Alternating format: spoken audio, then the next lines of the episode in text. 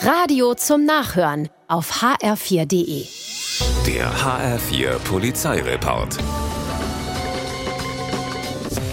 In Sachsenhausen schleicht ein Jugendlicher nachts um vier über den Schweizer Platz. Dabei testet er, ob die abgestellten Autos auch verschlossen sind. Sicher nicht, um die Besitzer im Zweifelsfall darüber zu informieren. Weil der Gauner hier nicht weiterkommt, nimmt er sich jetzt einen Gemüseladen vor. Er schiebt den Rollladen des Geschäfts nach oben und drückt das Fenster auf. Er klettert rein, klaut Geld, Handy und ein paar Turnschuhe und klettert wieder raus. Na, war ja doch noch eine erfolgreiche Nacht, wenn da nicht schon zwei Zivilbeamte auf ihn warten würden, direkt vor vor dem Fenster. Die haben den 16-Jährigen schon seit den Autos im Blick. Jetzt klicken die Handschellen. Der Junge wandert in den Bau.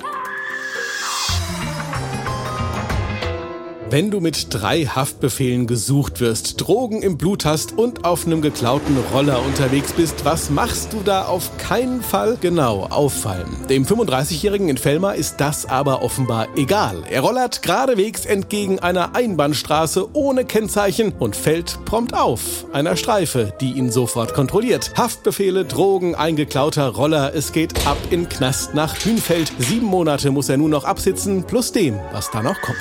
Yes.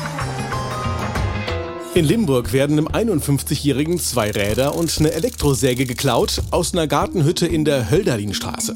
Die Polizei kommt und nimmt die Sache auf, als etwas völlig Unerwartetes passiert. Draußen auf der Straße radelt in dem Moment ein Mann vorbei. Er sitzt auf einem der geklauten Räder und gibt Gummi, als er die Streife sieht. Er wird eingeholt. Es ist tatsächlich der Dieb. Weshalb es ihn an den Tatort zurückgezogen hat, ist unklar. Der Fall jedenfalls ist schneller als erwartet gelöst. Der 35-Jährige muss mit zur Wache.